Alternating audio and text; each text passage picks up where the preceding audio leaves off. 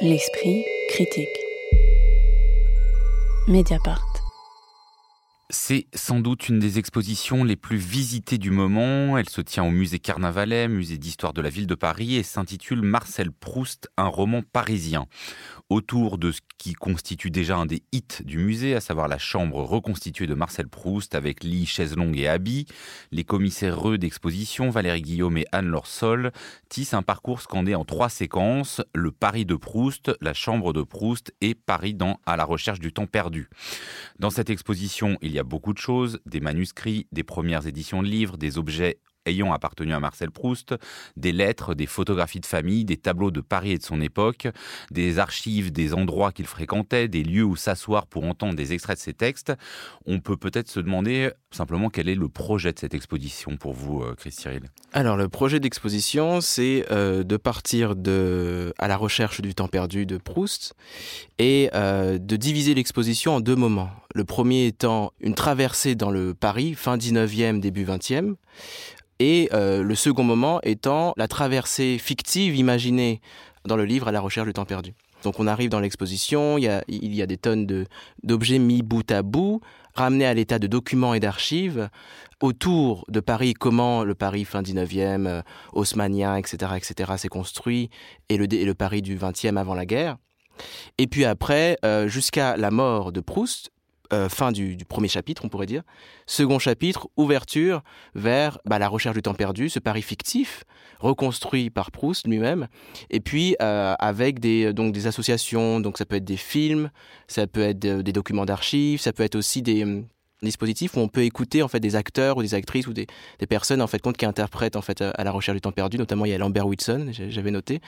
Le dispositif en fait compte est celui des period rooms les period rooms, en fait, ce sont des pièces d'époque. Donc, c'est une manière de recontextualiser, en fait, de nous remettre à la place de l'époque. Donc, du coup, c'est toute une scénographie pour euh, s'imaginer au 19e, au 20e, par exemple. Et donc, la logique des pièces d'époque, c'est des espèces d'isolats de temps, des blocs de temps, non poreux au changement et à l'évolution. Mais le problème, c'est que le temps, on ne pourra pas le retrouver. Ça, c'est au moins une des leçons qu'on aurait pu avoir sans même entrer dans l'exposition. Magali Le Sauvage, sur euh, ce dispositif et euh, le fait que c'est toujours une gageure d'exposer un écrivain, euh, c'est-à-dire de transformer une, matière écrite en matière visuelle, qu'est-ce que là cela produit? Alors justement, l'exposition s'attache pas tant que ça à la matière écrite, je trouve. On est plus dans la vie de Proust et la vie de Proust à Paris en l'occurrence. Ce que j'ai trouvé assez euh, complexe, c'est qu'il y a une, précision documentaire euh, très forte dans l'exposition, c'est-à-dire qu'on voit les plans des appartements dans lesquels euh, il a vécu, les plans de Paris, etc. Donc évidemment, il y a ses vêtements, son lit, etc. Et donc il est en quelque sorte, lui et ses proches sont pris dans une sorte de grille et sont un peu figés comme ça comme des, insectes qu'on aurait mis euh, voilà, derrière une vitrine. Cette immersion dans son intimité, finalement, bon, elle se fait par des objets qui sont des fétiches. Donc là, on retrouve quelque chose de, très proustien. Mais je trouve aussi que cette précision, euh, finalement, elle tue un peu le côté évanescent euh, de l'écriture de Proust et des évocations de Proust qui, dans, enfin, de l'ordre de l'impression. Hein, C'était l'époque de l'impressionnisme aussi en, peinture. Et en fait, là, avec ce, côté très... un imaginaire qui se perd avec le fait de, ah, voilà, cette montre a appartenu à Marcel voilà, Proust. et euh. avec bon, alors c'est super d'avoir cette, euh, cette galerie de portraits, par contre, de, tous ses proches, de ses, en commençant par ses parents, avec un portrait de sa mère, Jeanne Veil, qui est magnifique d'ailleurs, et aussi les portraits euh, de ses amis, amants, les femmes qu'il admirait, comme Réjeanne, Sarah Bernhardt, etc. Donc ça, c'est fascinant comme portrait d'époque.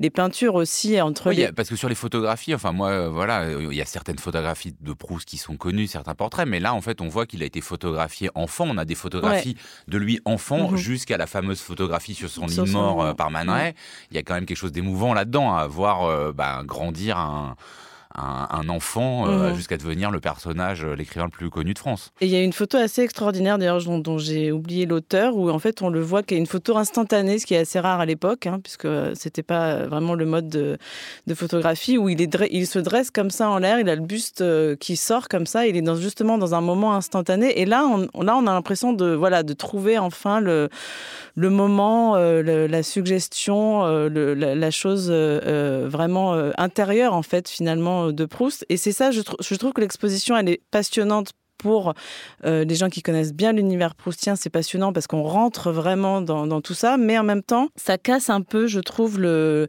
la subtilité aussi de l'impression proustienne, moi je trouve. Victoria, notamment donc sur cette question de savoir si c'est une exposition qui est vraiment faite pour les proustophiles et les proustolâtres ou qui parvient à euh, trouver un public plus large.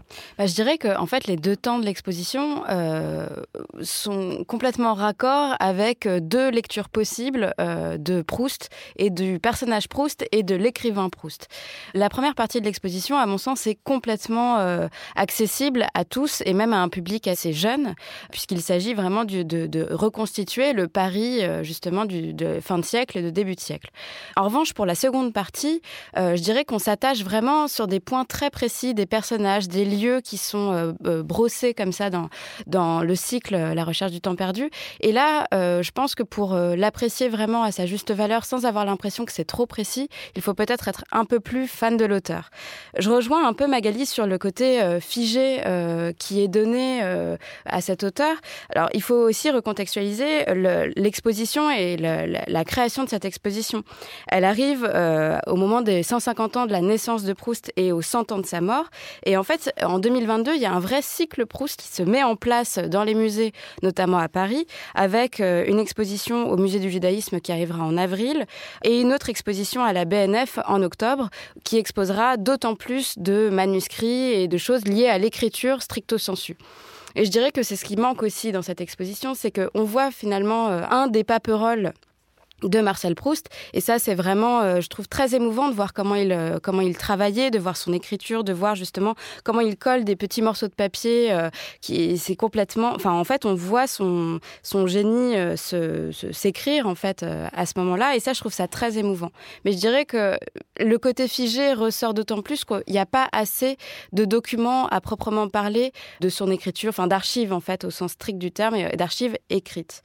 Mais cette exposition, à mon sens, elle est quand même très intéressante puisqu'on comprend à quel point finalement Paris est un des amours de Proust au sens biographique et finalement est aussi un des personnages principaux du livre en fait, enfin de la saga. Et c'est ça que je trouve très émouvant. Je rajouterai enfin que euh, le thème de cette exposition paraît assez logique, mais en fait c'est la première fois qu'il y a une exposition qui est dédiée à Proust et son rapport à Paris, même si en fait elle n'est pas forcément euh, bien menée.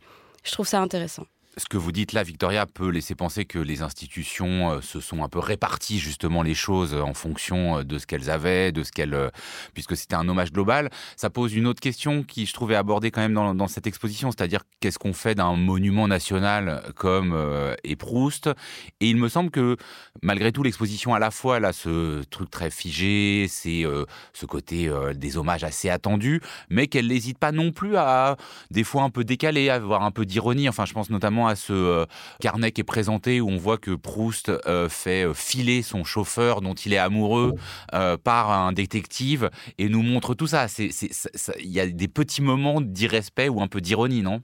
Bah, Je trouve qu'on voit ça, mais il y a aussi ce côté qui à mon sens pas assez rendu dans l'exposition, à savoir que Proust a rencontré le succès, notamment le succès commercial, entre guillemets, et le succès de ses pairs, relativement tard. Il a eu le Goncourt quand il avait 47 ou 48 ans, il me semble. Et finalement, ça, c'est assez peu exposé parce que justement, il est euh, euh, montré comme une espèce de, génie. Euh, enfin, voilà, il y a ça qui manque. Chris Cyril, sur voilà, ces différents aspects, notamment sur la question de, comment se faire un hommage à un écrivain déjà aussi reconnu. La, question n'est pas tant de voir comment nous, peut-être, nous lisons Proust aujourd'hui, comment on l'adapte aujourd'hui de le mettre en rapport avec la contemporanéité et avec les contemporains. Disons qu'on le fait pas parce que le modèle est celui de la period room. Donc c'est le modèle en lui-même qui est le modèle du musée de Carnavalet que je, disons que je critique parce que c'est un modèle qui, qui part d'une forme de pensée, d'un discours euh, considérant en fait compte que le temps est en effet figé et qui ramène en fait compte les œuvres, les peintures à des états disons, d'archives ou de documentation. C'est-à-dire que toutes les peintures qu'on verra, de Caillebotte ou etc., etc., seront ramenées pour illustrer un propos pour illustrer le pari de etc., etc. Non pas pour en tant qu'œuvre plastique, mais seront ramenés à l'état d'archives et documentation. Ce qui fait que tout paraît empaillé. Comme pour que la chose, en fait, qu'on ne soit pas ternie par l'évolution du temps. Et, et, et, et euh, c'est là où je rejoins Magali je pense que ça aurait été intéressant de d'adapter euh, Proust aujourd'hui avec un regard, disons, contemporain. Et je pense que c'est ce qui manque à l'expo. Même si euh, dans la dernière partie, et ce sera le mot de la fin, Magali Le Sauvage, il y a quand même justement des films, enfin, il y a des références à la manière dont on a tenté d'ailleurs souvent avec difficulté d'adapter Proust. Oui, d'ailleurs ces extraits sont euh, terribles. Pour la plupart, c'est vraiment euh, très mauvais. Enfin, moi en tout cas, je, je, je notamment les films, c'est vraiment. Je crois que j'avais euh, vu le film de Raoul Ruiz, mais j'ai vu d'autres extraits de films français, c'est catastrophique. Enfin, vraiment. donc du coup, il y a un vrai défi là. Hein. c'est adapter Proust au cinéma. Donc s'il y a des candidats, mais moi je m'attendais justement à ce que dans l'exposition il y a un peu plus de, qu'il y ait un côté un peu plus Disneyland. C'est-à-dire qu'on soit immergé vraiment dans l'univers proustien, euh, quitte à aller dans des choses un peu kitsch. Je ne sais pas pourquoi pas euh, reparler de la Madeleine. Alors, ça n'a peut-être aucun rapport avec Paris, peu importe, mais je m'attendais justement à ce qu'on soit euh, dans quelque chose d'encore plus immersif. Alors, encore peut-être dans des périodes room encore plus euh, euh, plongées comme ça. Et, justement, comme je disais, ce côté un peu sec du document, euh, moi, m'a un peu, au bout d'un moment, déjà, c'est un peu lassant parce qu'il y a quand même beaucoup de salles. Donc, au bout d'un moment, c'est un peu, voilà, un peu lassant. Et on se dit qu'avec le cinéma, ben, on va peut-être enfin avoir un petit peu de, vie, en fait, qui arrive dans cette exposition. Et c'est un peu raté parce que je crois que c'est très compliqué, en fait, finalement, de, rendre la, la vitalité, l'élan vital de, de l'écriture proustienne. Je crois que c'est quelque chose qu'on a toujours toujours pas réussi à, reconstituer, en fait, 100 ans plus tard. Marcel Proust, un roman parisien, cela a ouvert le 16 décembre 2021. C'est visible jusqu'au 10 avril 2022 et il est fortement conseillé de réserver son billet à l'avance par les voies de l'Internet. L'esprit critique. Mediapart.